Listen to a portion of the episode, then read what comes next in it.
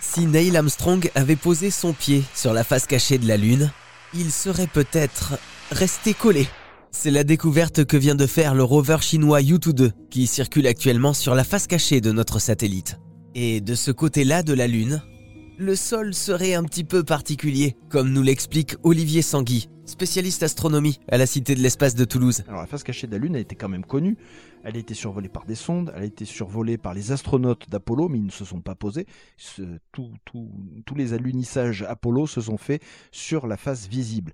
Et les atterrissages robotiques aussi, sauf les Chinois qui ont réussi à se poser. Donc c'était une première. Et en fait, ce qui se passe, c'est qu'il y a un atterrisseur et un rover. Bon, donc le rover, il se balade. L'atterrisseur a fait des photos du rover, et le rover, par moment, avec ses caméras, peut prendre des photos de ses roues.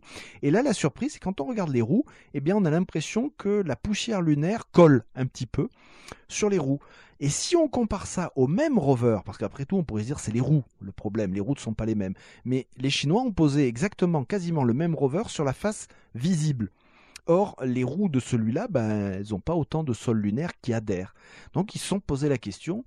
Et une des réponses possible, c'est euh, le fait que le sol lunaire du côté de la face cachée est un petit peu plus ancien, il a subi plus l'exposition aux radiations, euh, notamment solaires, et ça a changé la composition de ce sol. En gros, pour simplifier, les molécules sont un petit peu plus grosses, elles, sont agglomérées, et donc du coup elles adhèrent un peu plus facilement euh, aux roues du rover. Alors attention, je précise, les roues du rover U2 faut pas imaginer des pneus comme sur Terre, ce sont des roues, en fait c'est un treillis métallique, hein, voilà, et, ça adhère quand même.